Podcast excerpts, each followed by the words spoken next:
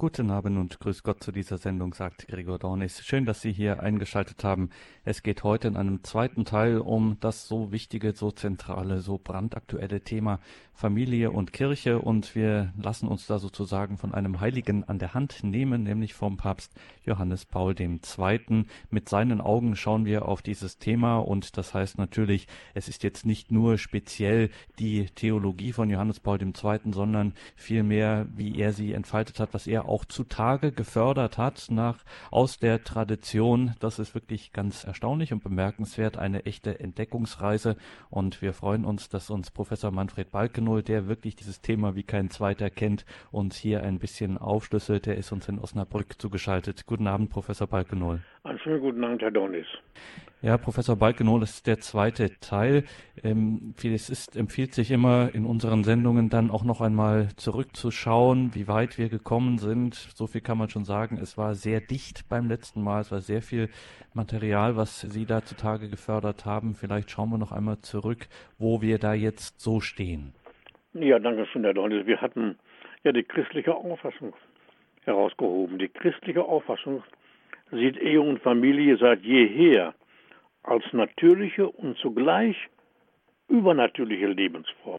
Einmal eine natürliche Lebensform und eine übernatürliche Lebensform zugleich, denn die Ehe als Natureinrichtung ist göttlichen Ursprungs. Die von Gott angeordnete und gesegnete Ehe führte Christus zum ursprünglichen Ideal der unauflöslichen Einehe zurück und erhob sie zur Würde eines Sakramentes. Diese Würde hat der Apostel Paulus deutlich vor Augen, wenn er die Ehe als das Abbild der Verbindung Christi mit seiner Kirche darstellt.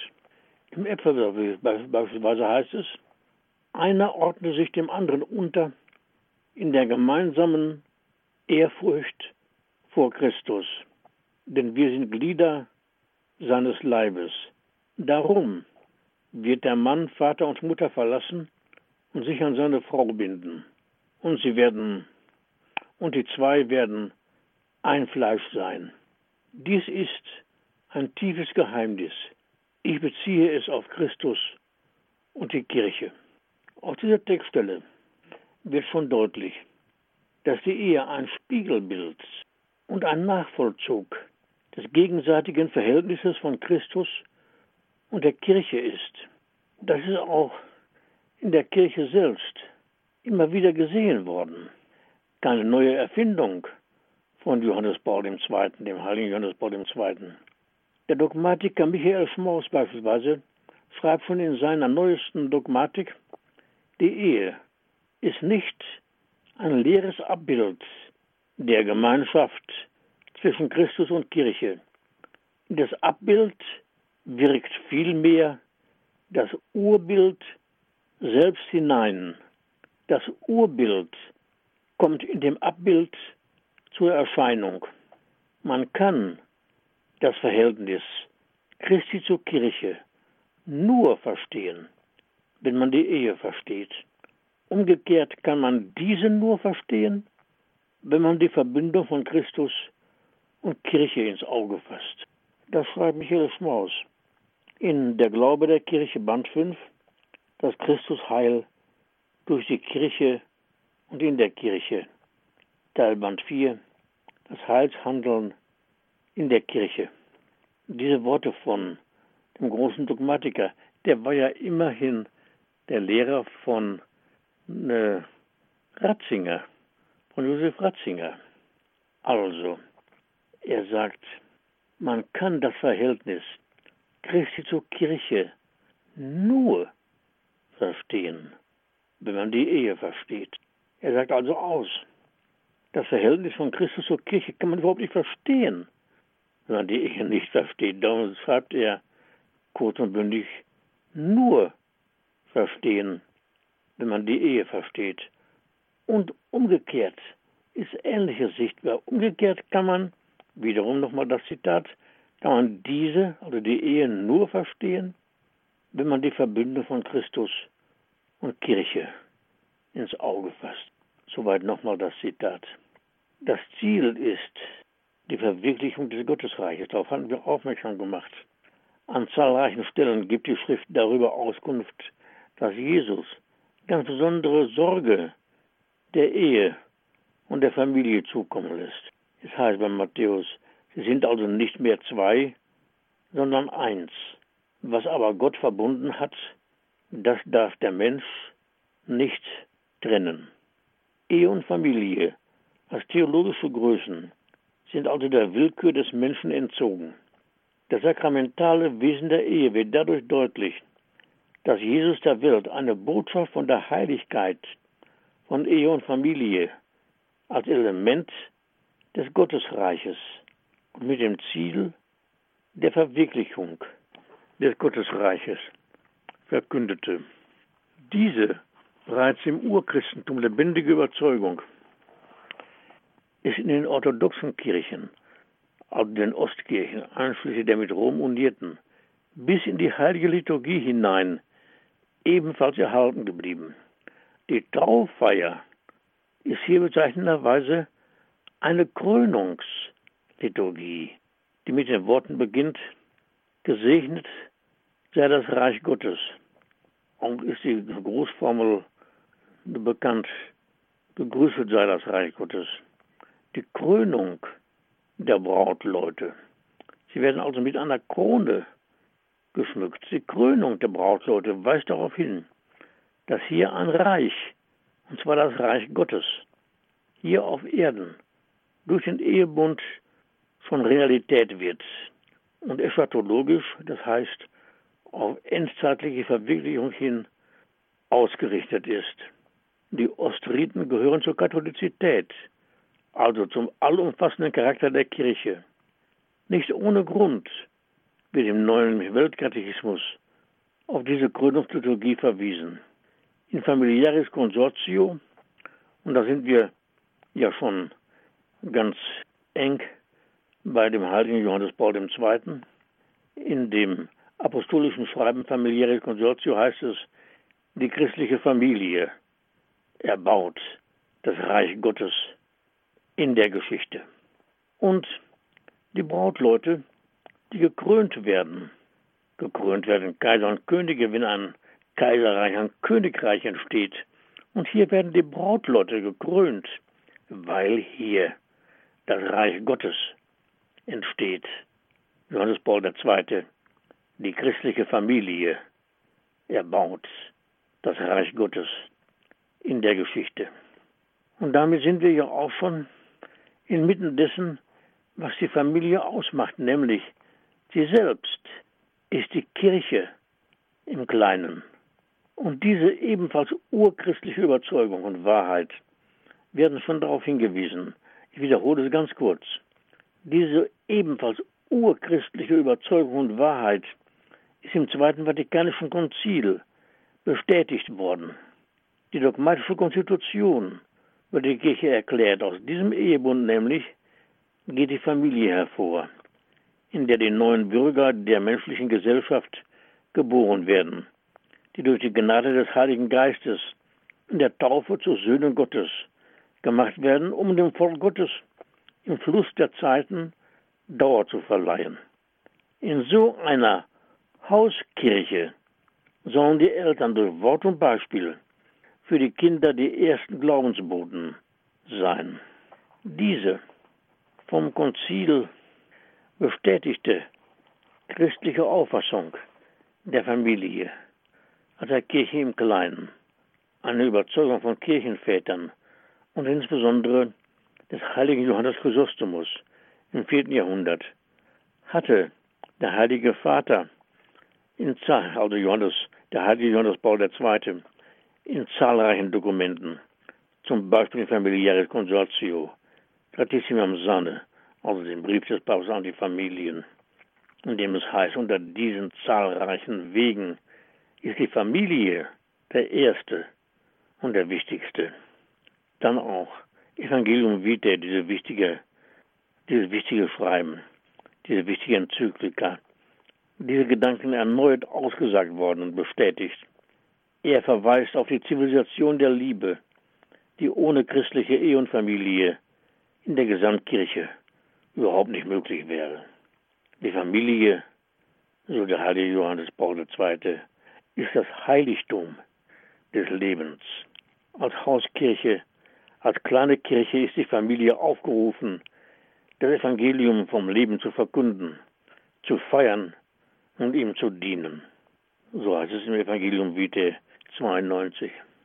Die ekklesiologische Bestimmung der Familie als Kirche im Kleinen ist indes keine theologische Meinung im Sinne einer freien Ansicht, sondern eine theologische Wesensaussage von hohem Gewissheitsgrad. Daher betont der Katechismus der katholischen Kirche, die christliche Familie ist eine spezifische Darstellung und Verwirklichung der kirchlichen Gemeinschaft. Sie kann und muss deshalb auch Hauskirche, kleine Kirche genannt werden. Sie ist eine Gemeinschaft des Glaubens, der Hoffnung und der Liebe, wie im Neuen Testament angedeutet wird, kommt ihr in der Kirche eine einzigartige Bedeutung zu. Katechismus der katholischen Kirche 2204. Und werden auch schon ein Punkt genannt, der ebenfalls ganz wichtig ist, grundlegend ist. Nicht nur, dass die Familie, die Ehe und die Familie, die Kirche im Kleinen ist, also eine, eine nicht nur eine theologische Meinung, sondern eine ontische, eine seinsmäßige Bestimmung. Sie ist die Kirche selbst. Darum ist es ja auch so. Die Eheleute spenden sich das Sakrament der Ehe selbst. Nun heißt es ja in der katholischen Theologie, dass die Kirche alle Sakramente spendet. Das ist richtig. Die Eheleute können sich darum das Sakrament der Ehe selbst spenden, weil sie Kirche sind. Sie haben nicht nur eine wesentliche Aufgabe, nicht nur eine wesentliche Funktion in der Kirche, sie sind die Kirche. Im Kleinen natürlich, die Hauskirche. Und darum hatte auch Johannes Chrysostomus, der ja dieses Wort geprägt hat von der Familie, Ehe und Familie aus der Kirche im Kleinen, der hat ja dieses Wort immer und immer wieder gesagt. Er ist ja auch verbannt worden, als er in Widerstreit geriet mit seinen Kollegen, mit seinen Bischofskollegen. Den hat er das luxuriöse Leben vorgeworfen, hat in ihn nicht die Kirche Jesu Christi erblicken können, sondern in den Familien, in, mit unzähligen Familien war er befreundet und bekannt, er kannte sie. Er war auf der Suche danach, wo denn die Kirche in ihrer kleinen Form und ihrer kleinsten Form zu suchen und zu finden war. Er war dann verbannt worden, kam aus der Verbannung zurück, später ebenfalls verbannt worden. Er hat das Wort von der Familie, der Ehe und der Familie, als der Kirche im Kleinen immer und immer wieder ausgesprochen. Es hat zwei Jahrtausende gedauert, bis dieses Wort des heiligen Johannes Chrysostomus im vierten Jahrhundert nach Christus in ein Konzil aufgenommen worden ist, im Zweiten Vatikanum, der dogmatischen Konstitution. Und der heilige, der ebenfalls heilige Johannes Paul II. hat dieses Wort von dem heiligen Johannes Chrysostomus immer und immer wieder hervorgehoben und ausgesagt in den Dokumenten, die ich ihm genannt hatte.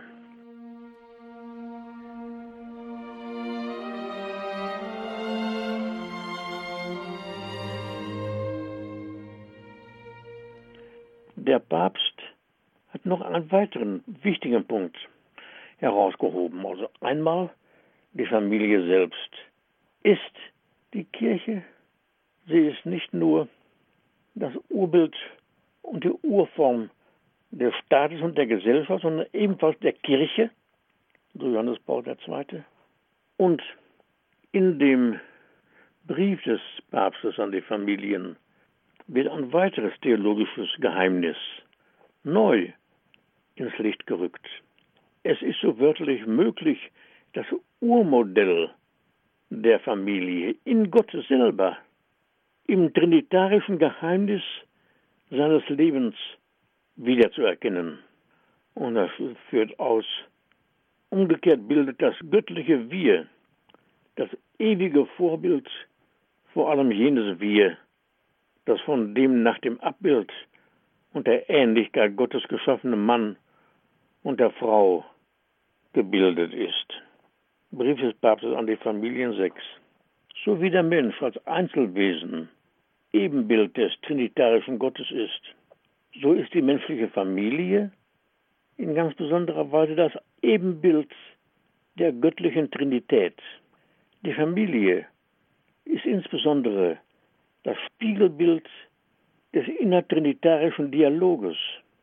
Es ist Glaubenssatz, dass die göttlichen Personen ineinander leben, so sagte das Konzil von Florenz.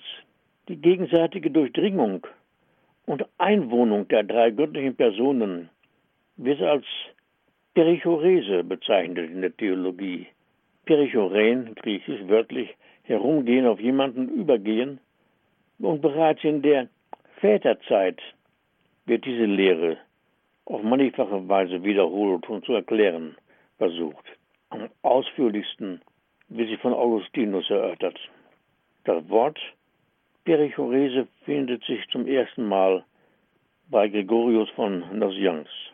Und bis in die früheste Zeit der Kirche geht die Glaubensgewissheit zurück, dass die Familie das Abbild der göttlichen Trinität ist. Und die Offenbarung Gottes als göttliche Trinität ist die höchste Offenbarung, die der Menschheit zuteil geworden ist und das Ebenbild, das Abbild der göttlichen Trinität ist Ehe und Familie. Als Ausdruck der göttlichen Liebe und Abbild der göttlichen Dreieinigkeit stellt das Leben der Eheleute und der christlichen Familie insgesamt eine Widerspiegelung der innertrinitarischen Wirklichkeit dar, auf die sie ausgerichtet ist. Die Liebe ist die Grundlage der Daseinsweise, die eine dialogische, innertrinitarische Beziehung, die Beziehung an Ehe, in Ehe und Familie sowie die Beziehung zwischen Schöpfer und Geschöpf ermöglicht. So wie die drei göttlichen Personen ineinander und miteinander leben, so leben die Eheleute und die Familie ineinander und insofern und miteinander und insofern ist die Familie ein Spiegelbild der göttlichen Trinität. Und wir können auch sagen, dass Gott, der dreieinige Gott, diese Trinität, diese göttliche Trinität, die Dreifaltigkeit, die göttliche Dreifaltigkeit durch die Ehe und die Familie offenbart. Ehe und Familie sind ein Abbild der göttlichen Trinität. In dem Abbild kommt das Urbild in Erscheinung. Heute muss in einem Zeitalter des ethischen Verfalls, aber auch in einem Zeitalter der Wiedergewinnung christlicher Werte zugleich gesehen werden, dass christlich gelebte Ehe und Familie als Abbild der Trinität ihre Wirklichkeit hat, auf Christus hin besonders orientiert sind und eine besondere Form, eine ganz besondere Form der Christusnachfolge darstellen, die allerdings ein sehr hohes Maß an Verzicht und Opferbereitschaft verlangt. Die Fähigkeit zu verzichten muss noch etwas ebenfalls Wesentliches hinzukommen, nämlich die Befähigung zum ungeteilten Einsatz für das mitmenschliche Du. Das gilt hinsichtlich der Familienmitglieder untereinander, als auch für den Sendungsauftrag der kleinen Kirche nach außen, zur großen Kirche und zur Welt hin. Die Gesamtkirche würde gar nicht existieren können, wenn sie ihrer Hoffnungsträger und Hoffnungsspender in den Gestalten christlicher Eltern mehr und mehr verlustig gehen würde. Auch daher ergibt sich die Notwendigkeit eines wachsenden Bemühens um die christliche Ehe und Familie und Familie. Die Berufung zur christlicher Ehe und Familie bewirkt nämlich das Leben nach dem Evangelium und seiner Verkündigung durch Wort, Leben und Beispiel in den eigentlichen apostolischen Diensten, die, die werden eben gehört, dass die Eltern die ersten apostolischen Dienste der Menschen leisten. Apostolische Dienste, die tiefer gesehen Befähigungen zur Liebe und Liebesdienste sind, deren Wesen es aber ist, dass sie der ureigenen Handlungsweise der Gesamtkirche entsprechen. Und insofern können wir das Wort vom heiligen Johannes Paul II. noch besser verstehen. Die Ehe, Familie ist nicht nur die Urzelle des Staates, sondern ebenfalls die Urzelle der Kirche. Und im Verlauf ihrer bewegten Geschichte, vor allem aber in Krisenzeiten, kann man sehen, dass die Kirche immer wieder belebt, gestärkt und erneuert worden ist durch die kleinen Urformen der Kirche, durch viele christlich gelebte Ehen und Familien, nämlich diesen, diesen Trägern der Liebe zwischen Christus und der Kirche. Und hier ist noch ein weiterer Punkt, wo wir die Betrachtung fortsetzen wollen, nämlich Familie und Ewigkeit. Sie ist nämlich nicht nur auf die Zeit, sondern auf die Ewigkeit ausgerichtet. Bevor wir uns diesem Gedankenkreis nähern, wollen wir noch ein paar Klänge Musik hören.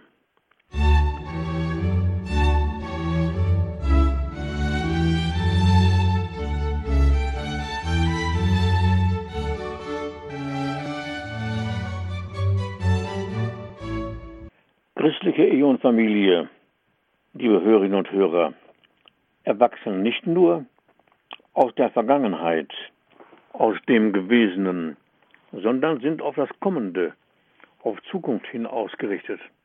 Ja, durch sie wird Zukunft im Heilsplan Gottes geschaffen. Ganz konkret wird die Zukunft der Kirche durch Zeugung und Geburt von Kindern geschaffen. Somit ist christliche Ehe nicht nur auf eine begrenzte Zeit, sondern auf die Ewigkeit ausgerichtet. Christliche Ehe eröffnet dem Menschen Ewigkeit. Denn durch diese Form der Partnerschaft werden Menschen zusammen mit der Schöpfungsmacht Gottes ins Dasein gerufen und in die ewige Liebe Gottes hineingenommen. Die Ehe, die den göttlichen Auftrag der Weckung neuen Lebens hat, eröffnet also die Ewigkeit des Menschen in der glückseligen Anschauung Gottes. Die Familie ist die erlöste Gemeinschaft und die erlösende Gemeinschaft. Dies war gerade ein Zitat von dem heiligen Johannes Paul II. aus Familiaris Consortio 49. Ich sage das Zitat noch einmal. Die Familie ist die erlöste Gemeinschaft und die erlösende Gemeinschaft. In der eben schon genannten Enzyklika Evangelium Vitae wird betont, dass die Verantwortung des Menschen, denn das Leben in Familie, Ehe und Familie geht mit einer hohen und höchsten Verantwortung einher. Und in dieser Enzyklika wird betont, dass die Verantwortung des Menschen, ich zitiere wörtlich, ihren Höhepunkt in der Weitergabe des Lebens durch die Zeugung seitens des Mannes und der Frau in der Ehe erreicht. Es heißt weiter in dieser Enzyklika, in der menschlichen Elternschaft ist Gott selber gegenwärtig und die Zeugung ist die Fortführung der Schöpfung. Evangelium Vitae 43. Die Zeugung ist die Fortführung der Schöpfung. Und das ist ein Geheimnis eigener Art, dass Gott dem Menschen die Fortführung der Schöpfung übertragen hat. Die Zeugung ist die Fortführung der Schöpfung. Christliche Eheleute sind aber auch dazu berufen, gleichsam eine Vorahnung der ewigen Glückseligkeit im irdischen Leben von erahnen zu lassen, weil der Mensch auf diese Wirklichkeit hin erschaffen ist. Das Ziel des Menschen kann schon in seiner frühesten Phase vorweggeschenkt werden. Ein Kind nämlich, das angesichts der Liebe seiner Eltern aufwächst, die ihrerseits in Liebe miteinander verbunden sind und dem Kinde Geschwister gönnen. Dieses Kind verspürt den Zustand der Seligkeit bereits angesichts der Eltern, die hier die Funktion der Stellvertreter Gottes auch übernehmen. Dass Eltern Stellvertreter Gottes sind, ist schlicht Katechismuswissen. Die Eltern sind Stellvertreter Gottes. So im Katechismus, im katholischen Katechismus der Bistümer Deutschlands. Wahre Stellvertreter Gottes kann man daran erkennen, dass sie schon im irdischen Leben gleichsam eine Vorform von Glückseligkeit, Beatitudo, Glückseligkeit, Realität werden lassen. Es kann nämlich in diesem Leben schon ein Abglanz, ein Abglanz, sage ich, dessen vorweggeschenkt werden, was das eigentliche Ziel des Menschen in der ewigen Anschauung Gottes ausmacht, so dass wir jetzt schon zusammenfassend sagen können, die christliche Ehe ist eine in Liebe verbundene, unauflösliche Partnerschaft zwischen einem Manne und einer Frau. Die Ehe ist auf die Weckung neuen Lebens hingeordnet. Als kleine Kirche hat die aus der Ehe erwachsene Familie die stetige Aufgabe der Erneuerung der Kirche und der gesamten Gesellschaft. Es war bislang immer so, dass Kirche und Gesellschaft in Krisen- und Verfallszeiten aus der Kraft christlich gelebter Ehe und Familie erneuert und gerettet worden sind. Denn die Familie stellt nicht nur die fundamentale Rolle der Gesellschaft dar, sondern ist ebenfalls die eigentliche Urform der Kirche. Familiäres Konsortio 4950, Brief des Papstes an die Familien 13 zum Beispiel und so weiter.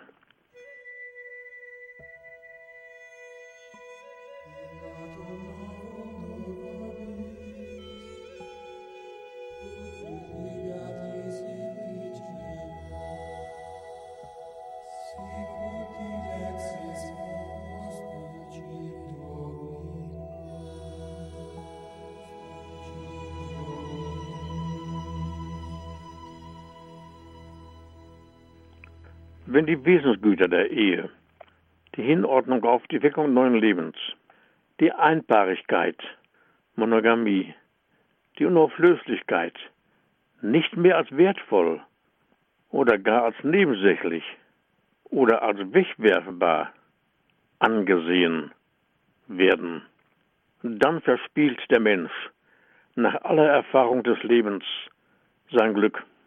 Eine Geringschätzung dieser Wesens- und Lebensgüter lässt den Menschen wohl in eine Hetze nach Lust, Besitz und Geltung hineinschlittern oder besser gesagt abgleiten. Sie lässt ihn aber nicht mehr die Werte des Liebens und Geliebtwerdens erfahren.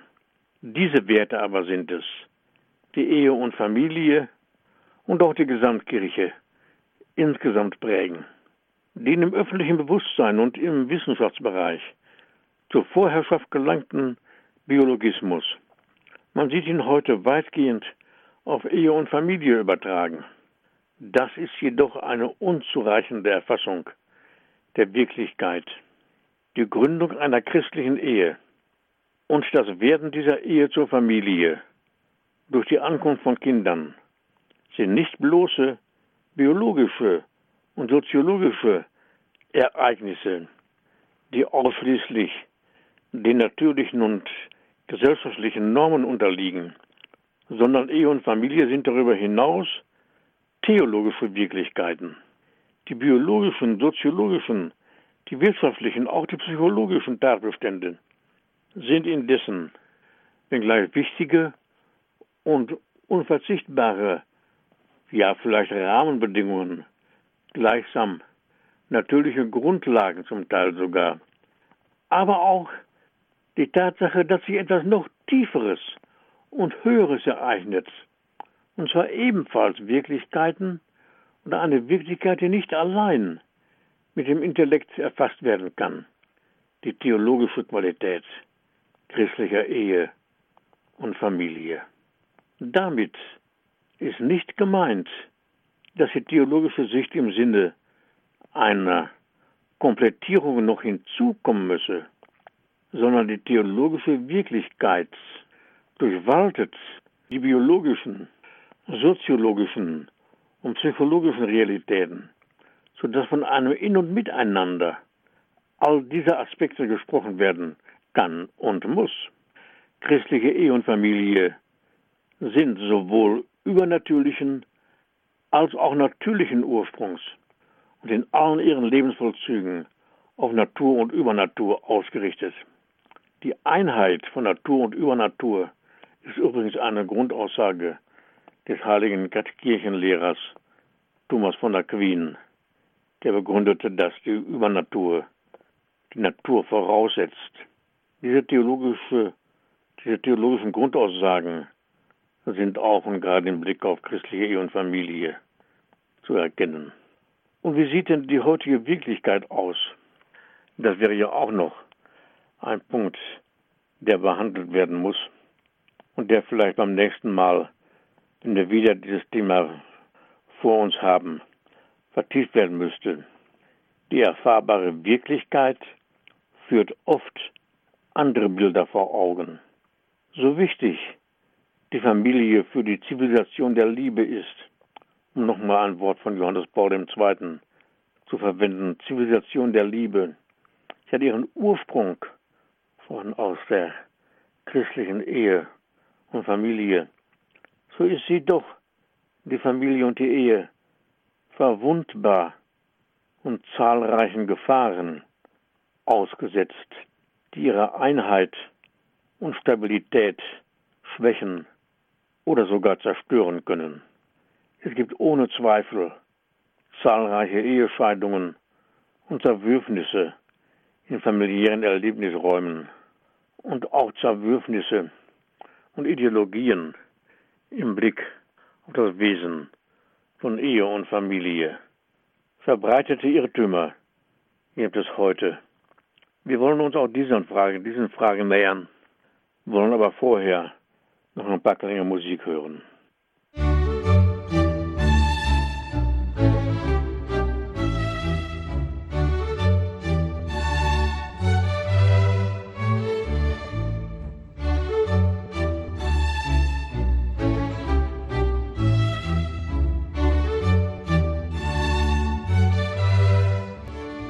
Familie und Kirche beim heiligen Johannes Paul II.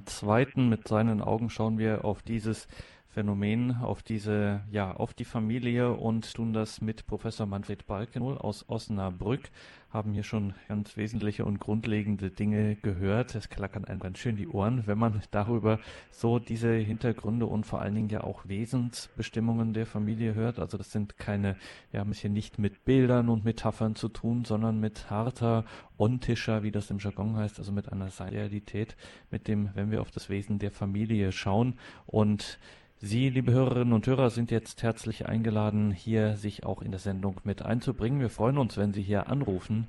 Das können Sie tun unter der 089 517 008 008, eine deutsche Telefonnummer. Das heißt, wenn Sie aus dem Ausland anrufen, 0049 vorwählen und dann direkt weiter mit der 89 517 008 008. Familie und Kirche mit den Augen gesehen von Johannes Paul II. Professor Balkenohl, Sie haben schon gesagt, ähm, das Ganze, man ahnte es ja schon, wenn man Ihnen zugehört hat, das Ganze äh, kollidiert natürlich ganz schön mit dem, was wir so Lebenswirklichkeiten nennt. Sie sprechen von Gefährdungen der Familie. Was haben wir darunter zu verstehen?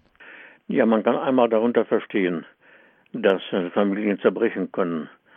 Man kann darunter verstehen, dass die Dauer der Ehe nicht mehr als Gott gewollt anerkannt wird.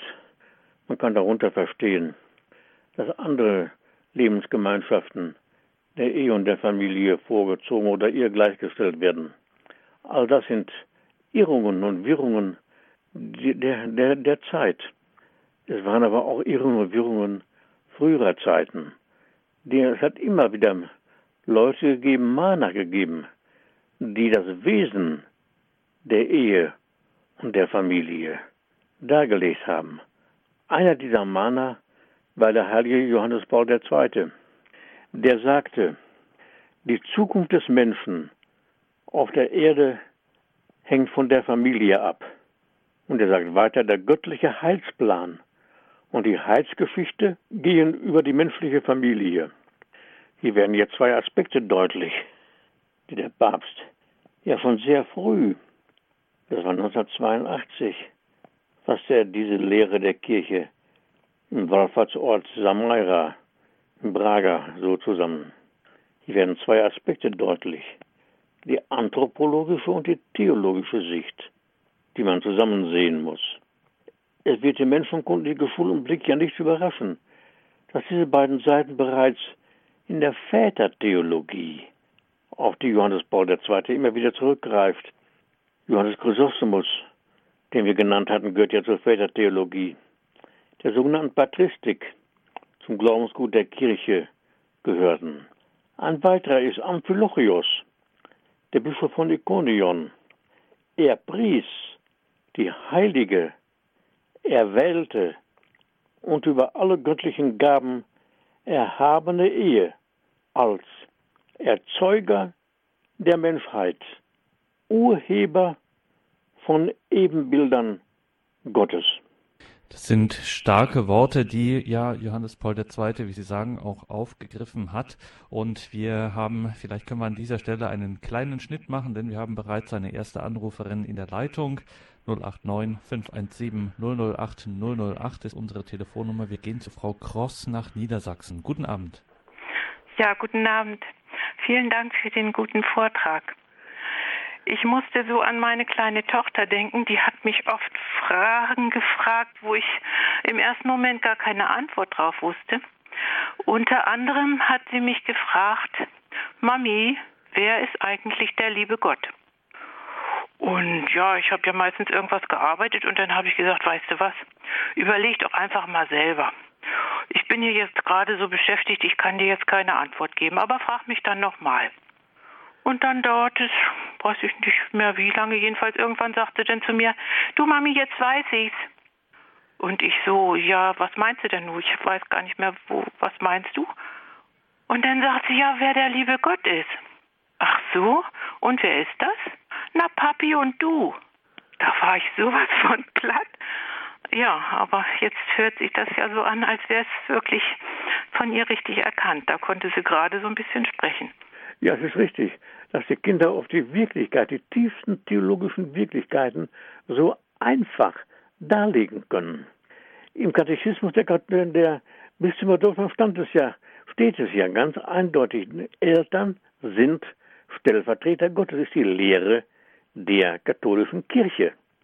Und ne, wenn Kinder mit den Eltern zusammen aufwachsen, dann fehlt denen ja auch weiter nichts. Wenn sie denn gut versorgt werden, dann fühlen sie sich ja wohl, dann erleben sie den Zustand der Beatitudo, der Glückseligkeit. Die kann der Mensch selten zwar, aber schon erleben. Und zwar angesichts der Stellvertreter Gottes hier auf Erden. Ist das bereits möglich? Die Lehre der katholischen Kirche im Zusammenhang mit der Eschatologie geht ja dahin, dass es das Ziel des Menschen sei, die Beatitudo, die Glückseligkeit zu erreichen. Aber was das Ziel des menschlichen Lebens ist, das kann ja hier auf Erden schon vorweg geschenkt werden, zum Teil jedenfalls. Und da hat ihre Tochter genau das Richtige gesehen. Die Kinder sind ja auf diese Wirklichkeiten hin geschaffen. Jeder Mensch ist auf diese Wirklichkeit hin geschaffen. worden.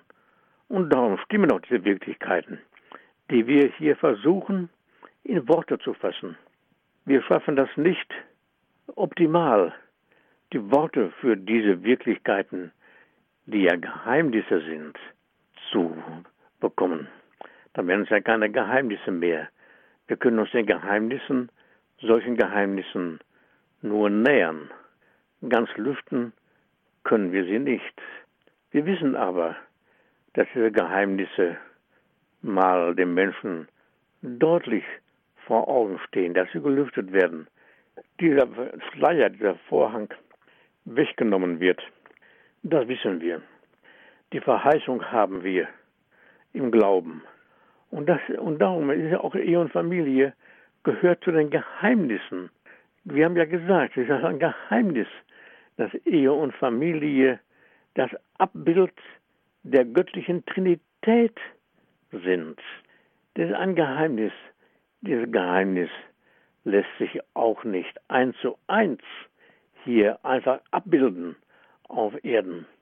Aber wir wissen, und die Kirche wusste von, von, von aus der Patristik, aus der Väterzeit, dass dieses Geheimnis das Lebenselixier von Ehe und Familie ist.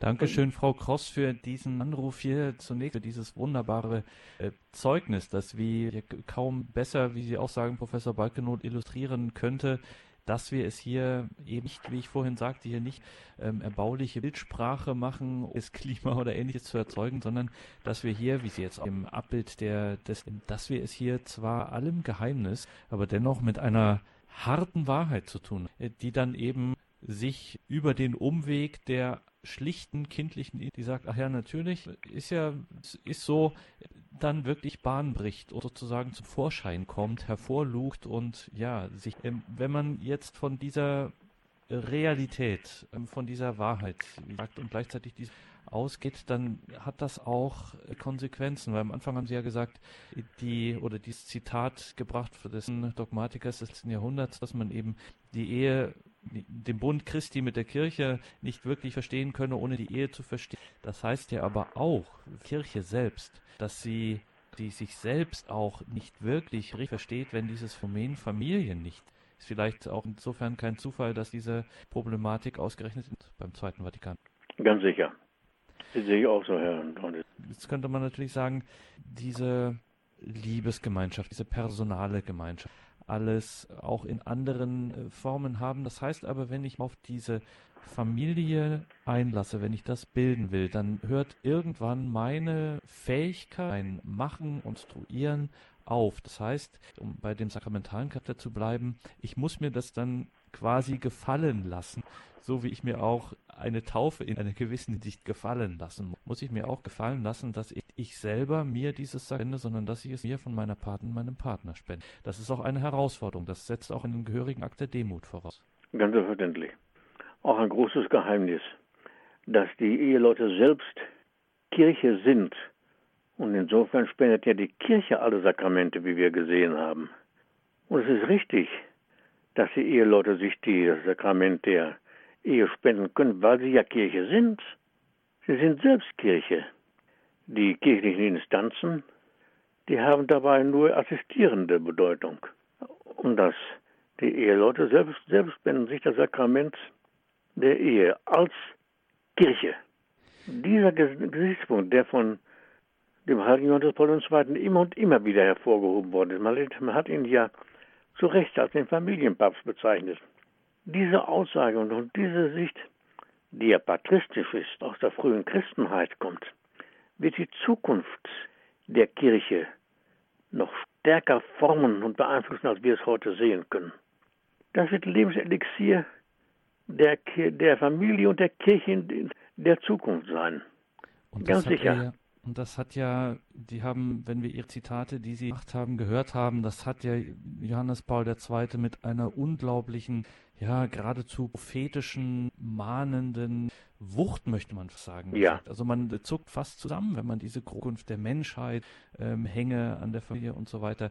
Wenn wir für einen Moment auf diesen Gedanken ein, sind wir aber auch, fallen wir schon ein bisschen, Professor Balkenol, aus dem Rahmen, weil eigentlich, wenn wir an Zukunftsprobleme, an Menschheitsprobleme, aber auch an die Zukunft der Kirche denken, dann hoffen wir uns auf schnelle Lösungen. Wenn wir wenn das wirklich stimmt, wenn das sozusagen im Wesentlichen der wesentliche Anteil von Familien oder an den Familien hängt, dann brauchen wir schon auch eine Geduld und äh, Durchhaltet. Das Ganz ist sicher. keine schnelle Lösung. Viel Zuversicht Mhm. in das Wirken des Heiligen Geistes. Und das geht nicht so schnell. Bis das Wort des heiligen Johannes Chrysostomus ins Konzil hineinkam. Das hat ja zwei Jahrtausende gedauert. Und was sind denn zwei Jahrtausende für die Kirche?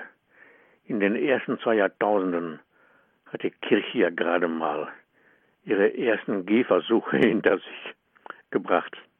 Und die Kirche hat ja weitere Jahrtausende, denke ich doch mal, vor sich. Und diese Worte des heiligen Johannes Paul II. Sind wirklich prophetisch in die Zukunft gerichtet.